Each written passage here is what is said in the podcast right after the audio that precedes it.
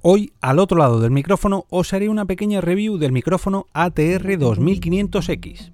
Naciónpodcast.com te da la bienvenida y te agradece haber elegido este podcast. Muy buenas a todos, mi nombre es Jorge Marín y en esta ocasión os voy a comentar qué me está pareciendo este micrófono, el ATR 2500X.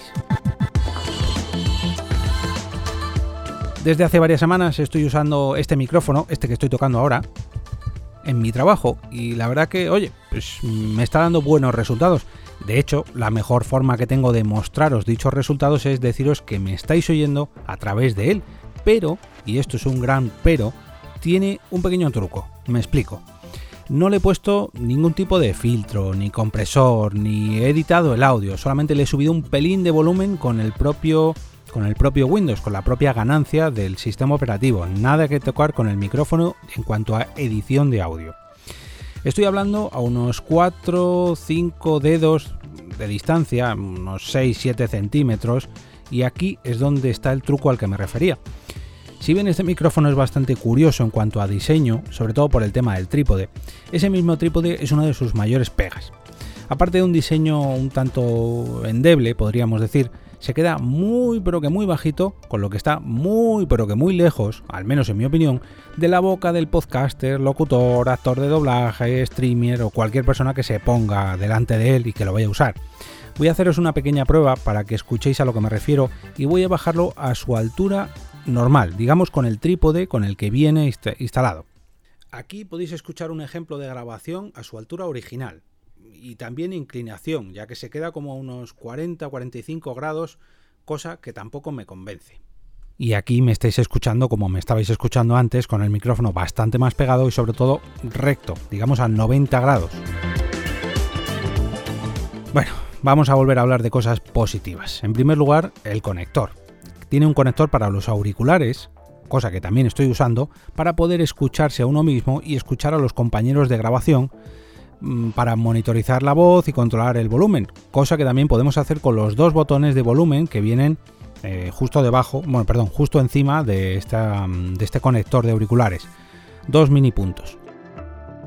Pero, pero, pero, echo en falta un botón más, el de mute, mute o silencio, como lo queráis llamar, que siempre viene muy bien, como os comentaba, uso este micrófono en mi trabajo y a la hora de editar los podcasts que allí realizo, pues debo desconectar los auriculares de aquí, del micrófono, y conectarlos directamente a la salida de auriculares del ordenador. Porque si los dejo en el micrófono, oigo el podcast que estoy editando y los sonidos que captura el propio micrófono. Por ejemplo, los ruidos que realizan mis compañeros mientras están realizando sus labores, el ruido de un coche que pasa por la calle, el ruido del aire acondicionado, todo eso que no está capturado en la grabación, pero que sí que estoy oyendo gracias a la captura de este micrófono, cosa que solucionamos con un simple botón que mutee el micrófono para estos casos. Por ejemplo, esto con el Blue Yeti que tengo en casa no me pasa. Bueno, con el Blue Yeti con muchos otros micrófonos, porque simplemente pulsamos este botón y dejamos de escuchar lo que se está escuchando en la propia habitación. Es un, un clásico básico que deberían tener todos los micrófonos, en mi opinión. Si este episodio te está pareciendo útil y quieres ayudarme a hacer crecer mi podcast, puedes ayudarme dejando una reseña en iTunes, un me gusta en la plataforma donde sea que lo estás escuchando o simplemente compartiéndolo por cualquiera de las redes sociales.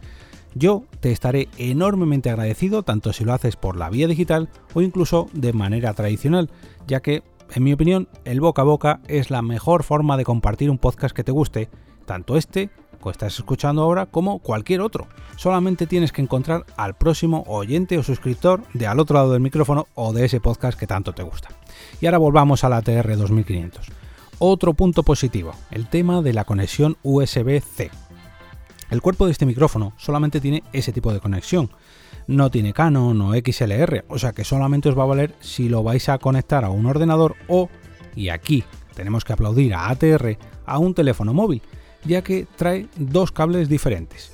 Uno que va de USB-C a USB-A, o sea, de los eh, cables pequeñitos que llevan los nuevos terminales móviles, los nuevos teléfonos móviles, ese que es USB eh, que te vale por las dos caras, que no hace falta que estés ahí haciendo ese juego de hoy, lo he conectado mal, lo he conectado bien, no, de los nuevos, vaya, al USB-A, o sea, de los antiguos USB, de los clásicos de toda la vida, con ese podrías conectarlo a un ordenador, pero es que además trae USB-C a USB-C para que puedas conectar este micrófono directamente a nuestro teléfono móvil, por ejemplo, y hacer un directo en Instagram con él, o una grabación, o en fin, es un tanto más versátil que las versiones eh, que, nos tenía acostumbrados a TR. Y a grandes rasgos, pues eh, esto es lo que podéis encontraros si os hacéis con este micrófono que ronda los 75, 80, incluso 90 euros, que lo he visto en alguna vez, y que si queréis adquirir y a la vez apoyar este podcast, podéis comprar a través del enlace de afiliados que os voy a dejar en las notas de este episodio.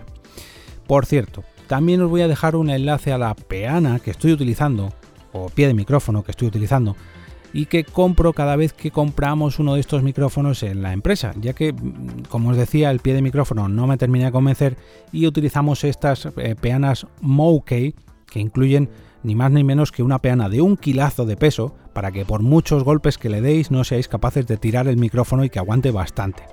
Por cierto, esta peana también viene con unas eh, pegatinitas, con unos adhesivos que están acolchados para que los golpes que sufra cuando movéis este micrófono, esta peana, no se noten o al menos no se capten mucho, que no sean muy bruscos y de paso para que no arañéis la mesa para que, pues, eh, vuestro estudio de grabación quede lo más bonito posible y no sufra pese a que mováis o golpeéis el micrófono. Para tener este tipo de cuidados, pues siempre viene bien un brazo de micrófono como el que uso yo habitualmente en casa o una de estas peanas como es lo que uso habitualmente en las oficinas donde trabajo.